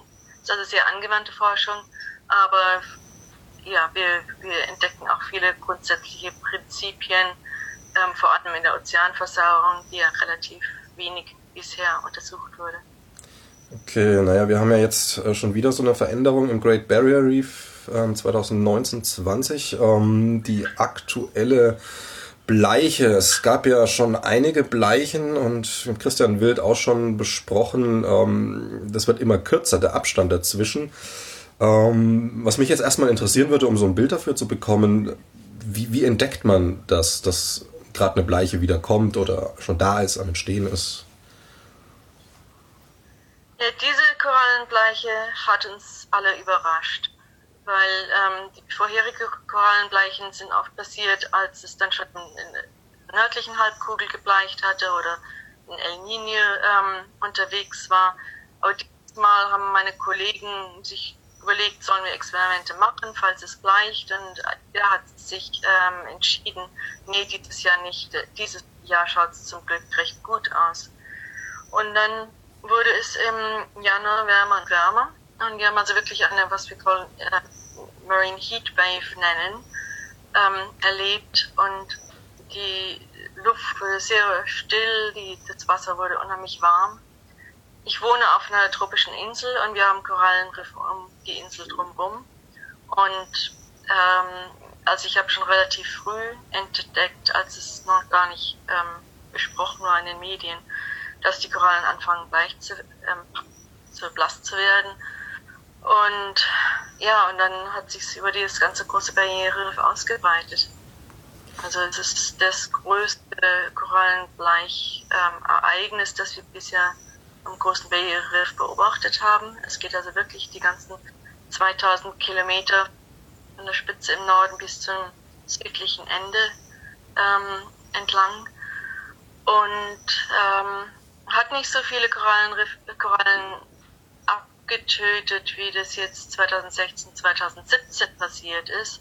Aber es war eben wesentlich weiter äh, verbreitet als die vorherigen Korallenbleichen. Wie ist das mit diesen ähm, Bleichen? Ist in das, äh, du hattest ja von, von der unterseeischen Meereswelle, ähm, Meereswelle sag ich schon, der unterseeischen Hitzewelle gesprochen. Ähm, ist das ein sehr plötzlicher Prozess, so eine Bleiche? von Stunden, ta Tag vielleicht? Oder ist das eher schleichend? Also Korallenbleiche ist ein Symptom, das einfach Stress ähm, anzeigt. Und wie mit, mit dem menschlichen Stress auch, je länger die Korallen gestresst sind, desto ähm, mehr Bleiche zeigen sie. Es gibt also sehr empfindliche Arten, die innerhalb von ein paar Tagen schon anfangen weiß zu werden. Und dann gibt es robustere Arten, bei denen es Wochen dauert, bis sie wirklich ganz weiß sind. Die empfindlicheren Arten sterben typischerweise relativ bald, nachdem der Hitzestress angefangen hat. Und die robusteren Arten sind manchmal auch ähm, Monate später immer noch weiß, aber immer auch noch am Leben. Also das muss man sich so vorstellen, es wie je mehr Tage es über einen bestimmten Hitze ähm, Maximum ist, desto mehr Stress baut sich auf. Und ähm, das sind also das kann man wirklich zusammenzählen. Wenn es vier Wochen mit einem Grad Hitzestress ist, dann nennen wir das vier Hitzestresswochen. Und ähm, zwei Wochen mit zwei Hitzegrad stressen ist, dann sind es auch vier Hitzegradwochen. Also typischerweise fangen Korallen zu bleichen an, wenn wir auf sechs bis acht von diesen ähm, Einheiten kommen. Das heißt, wenn sechs Wochen lang ein Grad über dem typischen Maximum ist oder ähm, drei, drei Wochen zwei Grad oder so. Okay. Also es baut sich auf. Ähm, typischerweise passiert es im März, April hier, was bei uns der Ende des ähm, Sommers ist, also der wärmste Monat, wie in Deutschland auch im August oder so. Und, ähm, und jetzt, also ich war heute Morgen schnorcheln und viele von den Korallen sind also wirklich immer noch weiß. und einige sind abgestorben, aber manche fangen schon an, sich wieder zu erholen und haben es wohl diesmal geschafft, weil zum Glück ein Sturm gekommen ist, der das ganze Wasser aufgewirbelt hat und diese, diese ganze Stagnation da ähm, ähm, abgebaut hat.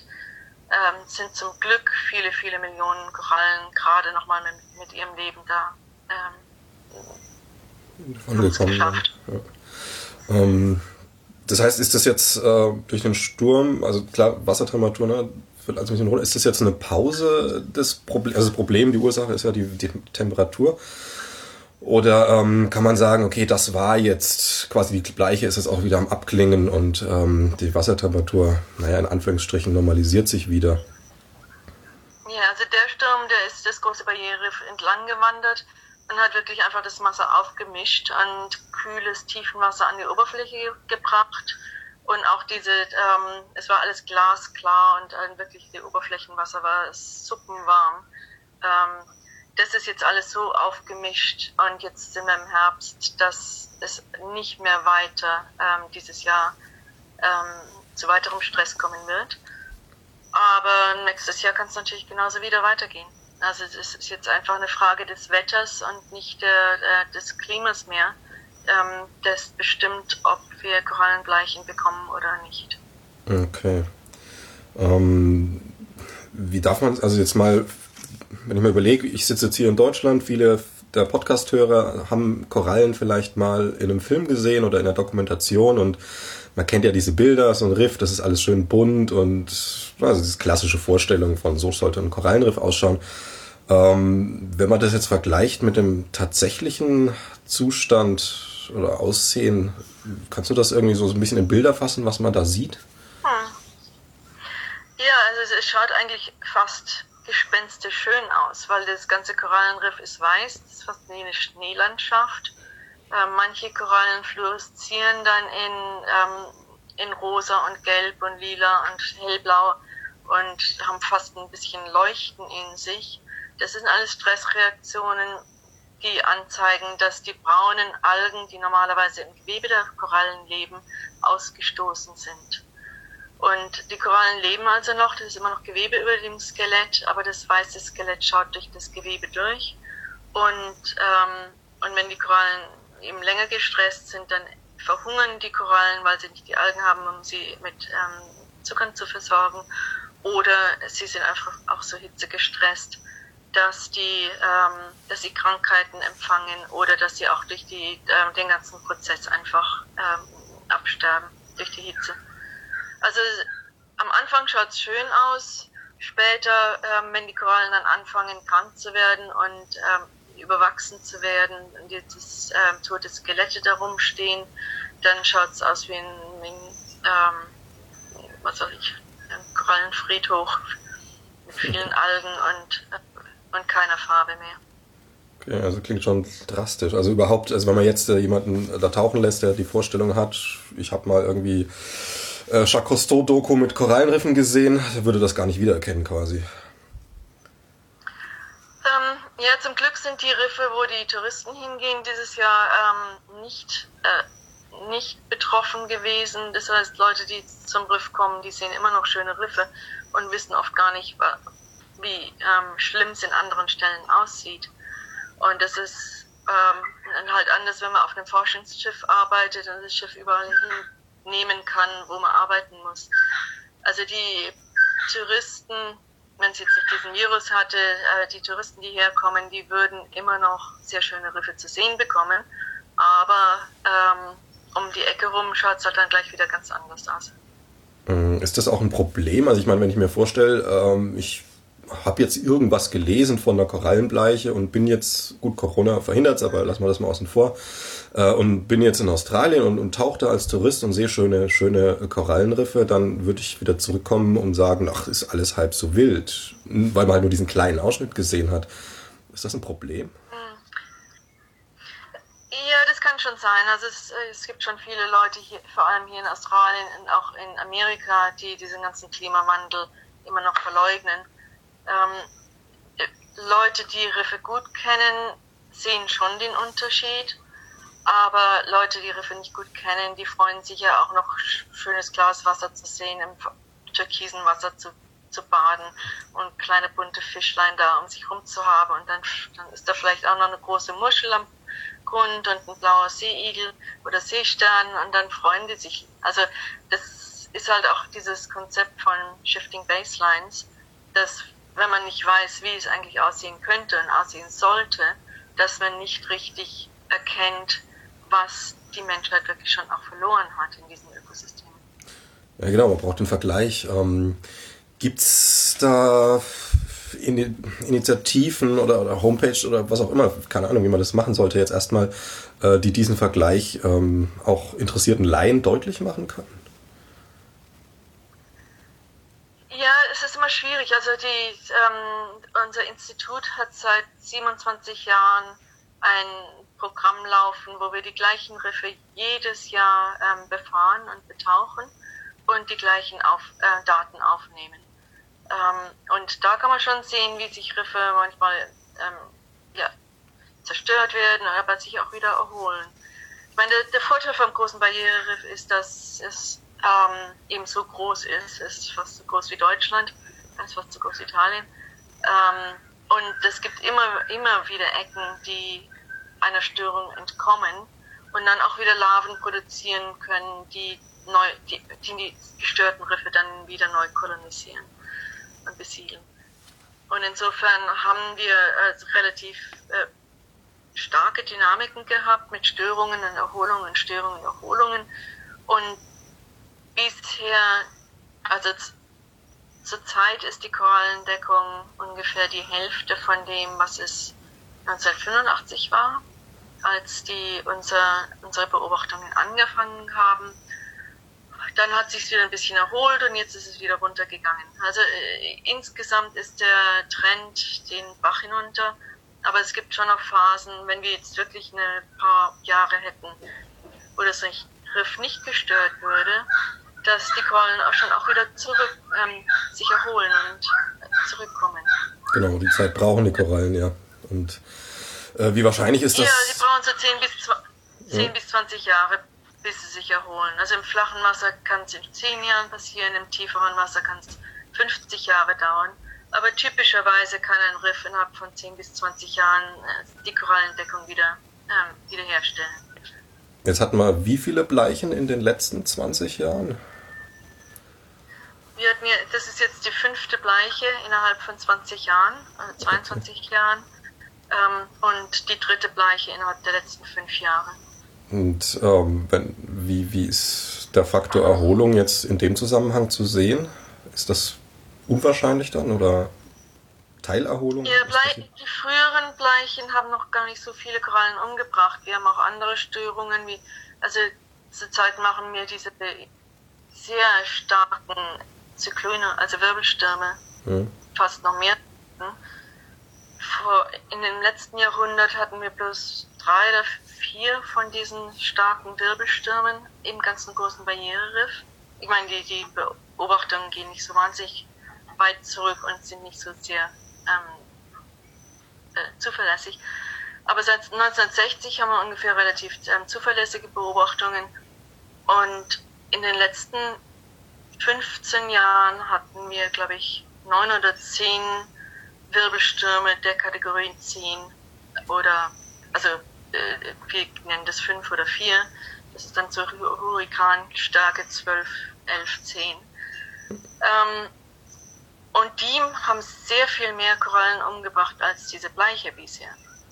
Hm. Und das hat sich jetzt erst in den letzten fünf Jahren verändert.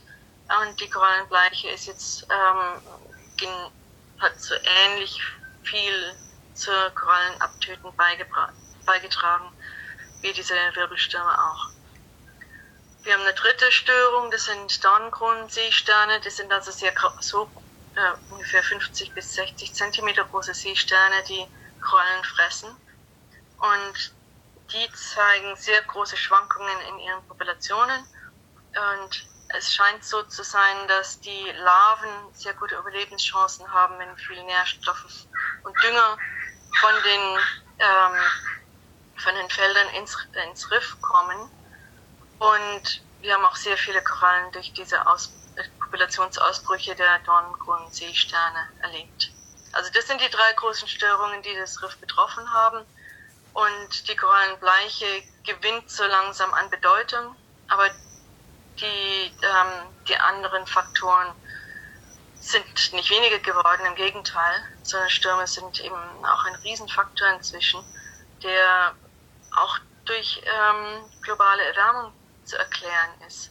Wenn die Stratosphäre war, besonders kalt ist und das Ozean sehr warm ist, dann, dann gibt es eben diese stärkeren Temperaturgradienten und intensivere Stürme. Und das bemerken wir sehr, ähm, sehr deutlich inzwischen. Kann man also alles auch wieder ganz einfach auf den Menschen zurückführen, sowohl die Stürme durch Verschiebungen im klimatischen Verhältnissen, als auch die äh, Dornkronenseesterne durch Düngung. Ist das ist wahrscheinlich mit der Düngung oder ist das ähm, erwiesen, dass äh, also diese, diese Nährstoffe dann dazu führen? Es ist sehr viel, äh, die Evidenz ist sehr stark, dass die ja. Nährstoffe dazu beitragen. Ähm, wir haben viele Vögel im Garten. Das, das wahrscheinlich. ähm, aber Überfischung kann zum, unter Umständen auch ein bisschen noch weiterhin dazu beitragen, dass die jungen Seesterne besser überleben und in höheren Zahlen ähm, die Riffe befallen. Einfach die Prädatoren fehlen dann, die die sich aus. Genau. Ja. Äh, ich finde es ganz interessant, weil es sind jetzt, sagst drei, drei Faktoren, die von ihrer Wirkung jetzt naja, mehr oder weniger ähnlich stark sind. Das eine ein bisschen mehr, das andere ein bisschen weniger, aber doch ähm, irgendwo auf Augenhöhe.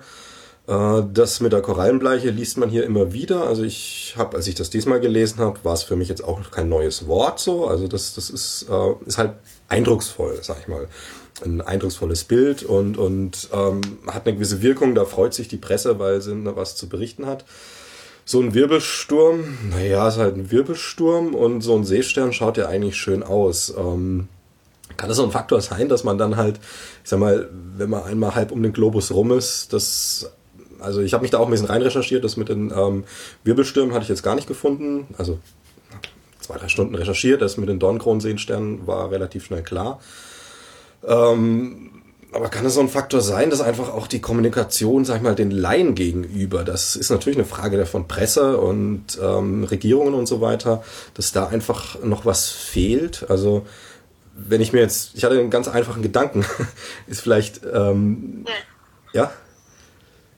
Also ich meine, die Korallenbleiche ist ein globales Phänomen. Die ganze Welterwärmung betrifft wirklich alle Korallenriffe in allen Ecken der Welt. Ähm, das gleiche mit Ozeanversauerung. Während die Sachen wie, wie ähm, Dornkronenseesterne sind mehr lokal. Ähm, die Wirbelstürme sind auf jeden Fall intensiver geworden und da wissen natürlich die Versicherungsgesellschaften und ähm, und auch die Amerikaner in Florida und so ähm, sehr genau darüber Bescheid. Hier im, für die Hurricanes im Atlantik ist es sehr klar bestätigt, dass das wärmere Wasser zu intensiveren ähm, Hurrikanen führt. Bei uns hier im Süden sind die, ähm, die Aufzeichnungen gehen nicht weit genug zurück, um das mit letzter Sicherheit zu bestätigen aber die Physik ist im Prinzip das gleiche.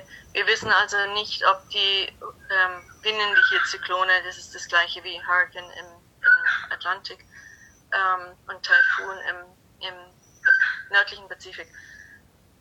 Ähm, wir wissen, dass das Prinzip das gleiche ist, also wärmeres Wasser ähm, bringt einen stärkeren Temperaturgradienten macht die Stürme intensiver, aber es kann sein, dass es auch nicht ganz so viele Stürme gibt. Aber nachdem Stürme so viel Schaden anrichten, ähm, sowohl auf ähm, Strukturen in, in, Städten und der, der, Küste entlang und so, als auch in der Natur, ist das schon auch ein Faktor, der ähm, im Bewusstsein der Menschen sein sollte. Aber jedes Mal ist es natürlich bloß eine Gegend, die jetzt ähm, dann betroffen ist. Jetzt zum Beispiel ein Kategorie 5 Zyklon gerade über die Solomon Islands, Vanuatu in Fiji gerauscht. Ähm, wir wissen auch gar nicht, wir haben noch nicht viel gehört, ähm, was das an Schaden dort angerichtet hat. Ähm, wir sind ja alles sehr auf den Virus inzwischen fokussiert und hören ja Problemen nicht mehr so wahnsinnig viel. Naja, das, das ist leider wirklich wahr. Also das, ach, gerade in der Debatte, ne, weil immer, also gerade in Deutschland, ich weiß nicht, wie es in Australien ist, gibt es ganz viel so, ja, das ist ja jetzt gut für die, fürs Klima, weil weniger geflogen wird und so. Okay, kleiner Atemzug fürs Klima, aber es geht halt auch viel unter. Ähm, ich würde jetzt gerne nochmal so auf Australien zu sprechen kommen, Politik, Öffentlichkeit. Du hast schon gesagt, es viele Leute interessiert es nicht ähm, oder haben da nicht so das Gefühl für sowas. Ähm, wie USA kennt man ja auch. Ähm, welche Rolle nimmt denn die australische Regierung jetzt mal vielleicht auch in einzelne Bereiche der Regierung ein? Also ist das so Vergleich, ich würde jetzt mal kurz einen Vergleich machen mit der deutschen Landwirtschaft. Die deutsche Landwirtschaft ist ganz, ganz wichtig, dass die Leute was zu essen haben. Es wird ständig kommuniziert, ähm, dass man da nichts dran drehen darf, weil die Versorgungssicherheit ähm, soll, soll bleiben und das bei 40 Prozent weggeworfenen frischen Lebensmitteln. Ähm, also da ist ein sehr komisches Verhältnis zu, zu äh, den Problemen der, der ähm, gängigen normalen Landwirtschaft, die sie erzeugt und, und dem, wie kommuniziert wird. Auch politisch oder gerade politisch. Wie ist denn das äh, mit dem Great Barrier Reef, den Umweltproblemen, den menschengemachten Folgeschäden in Australien?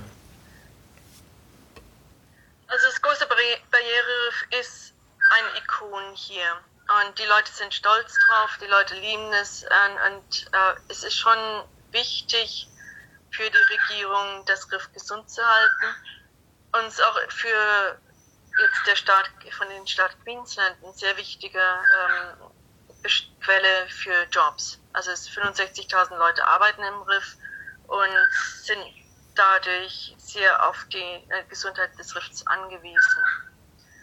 Zur gleichen Zeit ähm, gewinnt Australien, ist glaube ich der größte Gasexportierer und eines, eines der größeren Kohleexportierer.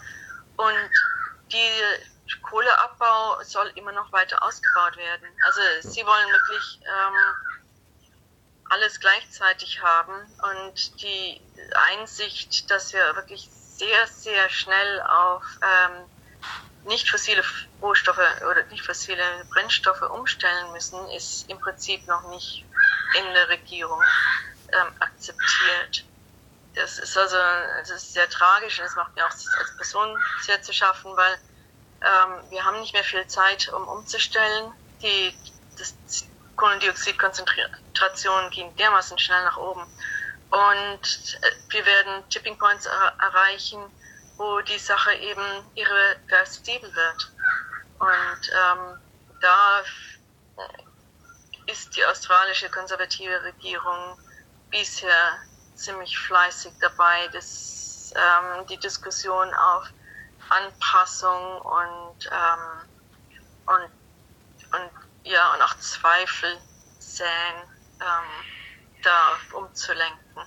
Nun hatten wir sehr starke ähm, Feuer Probleme im, diesen Sommer. Nach, nach sehr langen Dürreperioden ist sehr viel von Australien abgebrannt und das hat jetzt zum Glück auch langsam wieder die Bevölkerung etwas ähm, aufgeweckt, dass der Klimawandel uns wirklich ähm, sehr einschränken wird und sehr als äh, Nation beeinträchtigen wird. Okay, also es ist ein bisschen, die Katastrophen müssen erst passieren, dass die Menschen mal nachdenken. Ja ähm, genau. Also es kann auch sein, dass sich da politisch dann was tut oder auch rechtzeitig vielleicht. Also es gibt ja auch diese Kohlemine, die jetzt eröffnet werden soll, die große. Ja, es sollen neue äh, Kohlebergwerke ähm, gebaut werden und das ist natürlich mit einer Klimapolitik nicht vereinbar. Also wenn das passiert, dann ähm, also es, es wird schon viel auch Photovoltaik ähm, gebaut. Es wird, werden auch an äh, Storage, also Energie vor, wie heißt das auf Deutsch? Storage? Ähm, Energiespeicher, Akkus. Speichern, Speichern ähm, viel gebaut und so Sachen. Ähm, und viel Wind haben wir inzwischen auch. Also durch die Privatwirtschaft passiert schon einiges, aber nicht schnell genug. Und die Regierung ist im Prinzip eher hinten dran als vorne dran und sie leitet nicht, sondern sie lässt sich da entlang schleppen zurzeit. ähm, das ist, ja, die Macht der ja, Kohle. Das, die Macht der Kohleindustrie. Das ist ja weltweit irgendwo ein Problem. Genau, und in Australien ist es eine sehr hohe Ein ähm, Einnahmequelle, weil wir nicht viel ähm, Manufacturing, also nicht viel mhm, Industrie haben. Wir bauen also wirklich hauptsächlich noch ab und so Viehzucht und Kohleabbau sind so die Haupteinnahmequellen des Landes. Das, das ist sehr tragisch. Äh, also ich meine, es gibt Tourismus auch und es gibt auch die Unis sind auch hohe Einnahmequellen und man könnte ohne Probleme sehr schnell und ähm, schmerzfrei auf Alternativen umsteigen. Es würde also nicht sehr viele Jobs beeinträchtigen, im Gegenteil. Es ist sehr klar bewiesen, dass mehr Jobs im Prinzip gewonnen werden können, wenn wir schnell umsteigen. Hm. Aber es ist halt politisch eine Denke dann. Ja, es ist ideologisch. Äh, es ist hauptsächlich ideologisch stadtwirtschaftlich getrieben. Ähm, ja, ich sag mal, viele, viele Probleme besprochen. Dem Riff geht's schlecht. Die, die Probleme, die es hat, die Politik oben drüber, dann das große Klimawandel. Also im Endeffekt eigentlich ziemlich, ziemlich trauriges Interview, jetzt mal so gesagt. Äh, deswegen würde ich es mal kurz zum Ende von der anderen Seite aufziehen, weil also ich finde es auch interessant. Du hast auch sehr sehr, ähm, sehr große Übersicht. Also es ist jetzt nicht nur das Riff, das Riff, das Riff, das Riff und die Wassertemperatur, sondern halt auch die Kohleindustrie, die, die, die Art zu wirtschaften und alles. Ähm, um jetzt trotzdem mal die Brücke zwischen beiden zu schlagen, weil im Endeffekt, wenn man Klimawandel äh, jetzt mit, ich sag mal, Knopfdruck stoppen könnten, dann wird es auch dem Riff besser gehen. Äh, siehst du Möglichkeiten oder, oder welche, ich sage jetzt mal, zusätzliche Unterstützung könnte das Ames oder auch du ganz persönlich oder überhaupt ähm, das Riff gebrauchen? Jetzt Material, Netzwerk, Gelder, Kommunikation, keine Ahnung. Also ähm, gibt es da irgendwelche Brücken, die geschlagen werden können, die sehr nützlich wären? Kommunikation ist ganz, ganz wichtig. Also die Leute müssen ähm, gute Informationen bekommen. Ich meine, das Netz ist voller guter Informationen, aber ähm, bei uns sind die Medien sehr stark in der Hand von Rupert Murdoch mhm. und ähm, Corp. Und das ist so der Hauptquelle der Weisheit für viele Leute, die hier wohnen, wie auch in Amerika und in, ähm, in, in England, was ähm, die öffentliche Meinung sehr stark beeinflusst. Ähm, als Wissenschaftler konzentrieren wir uns inzwischen sehr stark darauf, dem Riff zu helfen und nicht bloß das Problem zu beschreiben. Mhm. Und äh, hat sich jetzt sehr stark darauf konzentriert, sich zu überlegen, was man wirklich machen kann, um dem Riff die bestmögliche Chance zu geben, äh, sich von diesen ganzen Störungen zu erholen und aber auch ähm, Störungen besser abzukönnen. Also robuster zu werden, äh, neue meine, das Interessante ist, dass das Riff ja von, vom 12. bis zum 24. Breitengrad geht. Oder fast 11. Das heißt, es sind große Temperaturunterschiede zwischen Norden und Süden. Und die Riffe sind vernetzt. Das heißt, dass die Larven, die, die Korallen, die im, im Norden des Riffes leben, ähm, im Süden eigentlich noch ein gut, ganz gutes Auskommen haben könnten. Aber es gibt ein paar ähm, Strömungsphänomene, die das verhindern, dass diese nördlichen Korallen in den Süden sehr leicht, sehr in hohen Zahlen wandern. Und da hilft ihr danach. Also inzwischen überlegen wir eben, ob es sinnvoll oder riskant oder ähm, gut wäre, da ein bisschen nachzuhelfen, um diese Bottlenecks zu überkommen. Wir versuchen genauer zu verstehen, was es einem Riff erlaubt, sich schnell zu erholen und was man noch machen kann, um da ihm eben die beste Chance zu geben, weiter in, in Zukunft ähm, zu bestehen. Und so die, die Gelder und auch technischen Möglichkeiten sind ausreichend? Oder sind das dann eher, sag ich mal, Versuchsanordnungen? Die, ja, die Regierung hat jetzt ähm, eine größere Menge an Geld in Reforestation investiert. Das fängt jetzt gerade an. Und, ähm, und Ames ist da sehr aktiv damit dabei. Und da wird sich in den nächsten Jahren sehr viel tun. Wie das jetzt äh, mit der neuen finanziellen Situation aussieht, wissen wir noch nicht. Ähm, also Universitäten und ähm, auch Forschungsinstitute sind unter den gegebenen Umständen in meiner, meiner Meinung nach wichtiger als eh und je. Aber das, ähm, das muss ich jetzt erstmal weisen in den nächsten Jahren, wie, wie das mit der Finanzierung weiter aussieht. Wir haben gute, wirklich äh, tolle Studenten, die auch sehr sich bemühen, auch was zum dabei zu tragen, Postdocs ähm, und eine ganze Haufen guten Wissenschaftler. Also das Zusammenarbeiten macht Spaß und ich glaube, der neue Ansatz, sich eher auf ähm, Lösungen zu konzentrieren, als jetzt bloß zu beschreiben, wie es den Bach hinuntergeht, ähm, hat allen psychologisch auch ganz gut getan, weil viele Leute also schon irgendwie diesen Eco-Grief da mit sich rumtragen, dass äh, sehr ja, äh, auch persönlich frustriert sind und, und ähm, persönlich deprimiert sind. Und manchmal so das Gefühl hat, ja, ist alles zu groß und zu, zu ähm, unbewältigbar. Also viele meiner Studenten sind da schon ziemlich am, am äh, Kämpfen. Und ja, man muss schauen, wie es weitergeht. Also die Zeit ist knapp, aber es ist noch nicht zu spät, dass man was machen kann. Hm. Ja, dann wollen wir hoffen, dass das ähm, wieder gut wird. das ist sehr einfach gesagt. Also guter Klimawandel wird so leicht nicht gut werden, aber genau wie du sagst, das ist sehr schön, das schöner Abschlussgedanken vielleicht, dass ähm, bei all dem, was da droht, auf uns zuzukommen und bei all dem Schaden, der da passiert, dass wir es immer noch in der Hand haben und immer noch Möglichkeiten haben, ähm, gegenzusteuern und im Endeffekt, wenn wir jetzt äh, tatenlos zugucken, ist das Größte, das Schlimmste, was passieren kann und dass Leute wie du, deine Studenten auch einfach ähm, dranbleiben und aktiv sind. Das. Und auch diese Pause jetzt nutzen, sich zu überlegen, was der Menschheit überhaupt wichtig ist. Ich meine, ähm, Krisen sind nötig, um neu anzufangen. Und ich meine, die, die ganzen Kooperation, also die ganzen Industrien werden sich auch versuchen, da so, so gut wie möglich da zu positionieren, um davon zu profitieren. Aber auch die, die menschliche Gesellschaft kann sich ja auch neu positionieren. Es sind ja hm. auch in der Vergangenheit ähm, Neuanfänge passiert und haben, haben sehr gut geklappt. Vielleicht erleben wir gerade Geschichte, vielleicht wachen wir wirklich auf und ja, finden neue Wege.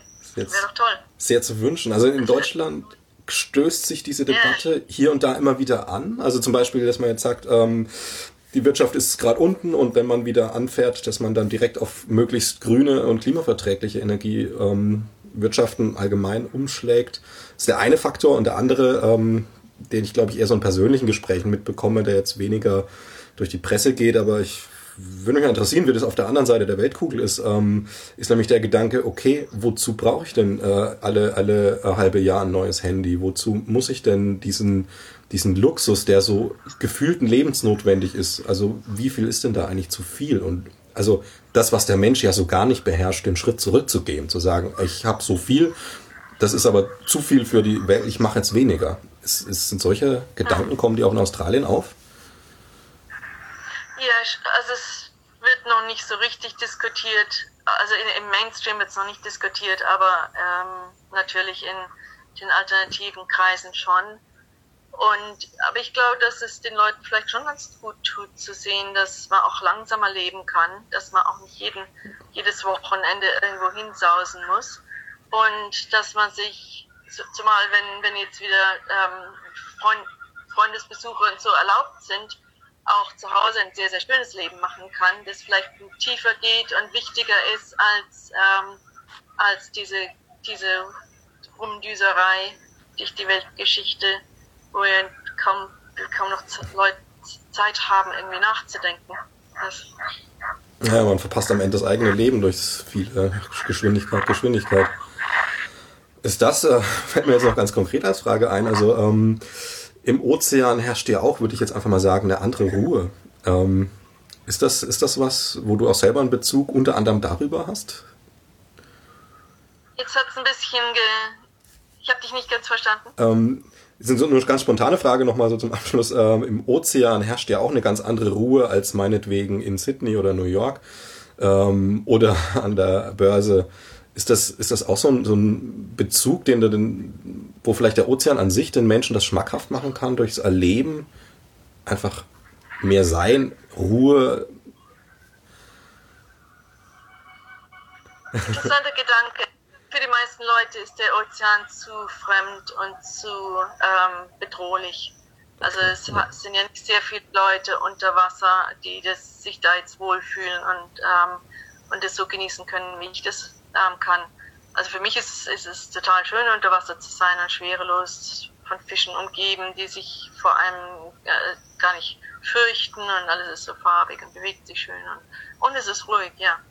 Ähm, aber ich glaube nicht, dass das, ich glaube für die meisten Leute ist, ähm, was die Japaner in Forest Baths nennt, wichtiger, also einfach durch die grüne Landschaft laufen und die ganze Natur wieder aufnehmen und der Stadt zu, ähm, statt auch wieder grüne Lungen zu geben, sich zu den Leuten wieder die, das Erlebnis geben, einen Vögel im Baum zu sehen, Insekten zu erleben, einen schönen Schmetterling da vorbeifliegen zu sehen. Das sind doch alles wunderschöne Sachen. Sternenhimmel am Abend zu sehen. Also das, das uns entgeht ja schon inzwischen so viel, wenn man in der Stadt wohnt, was ähm, ja, wenn man langsamer tritt, vielleicht wieder ein bisschen mehr ähm, in den Vordergrund tritt und ähm, klarer wird. Ja, Katharina, das. Ich, das wäre mein Traum. Das ist ein schöner Traum. Ich äh, würde ihn als Schlusswort gleich so stehen lassen, weil vielleicht fixt er den einen oder anderen doch noch an. Das ähm, ist, glaube ich, ein guter Punkt. Ja, dann danke ich dir fürs Gespräch. Ja, nichts zu danken. Danke für den Anruf.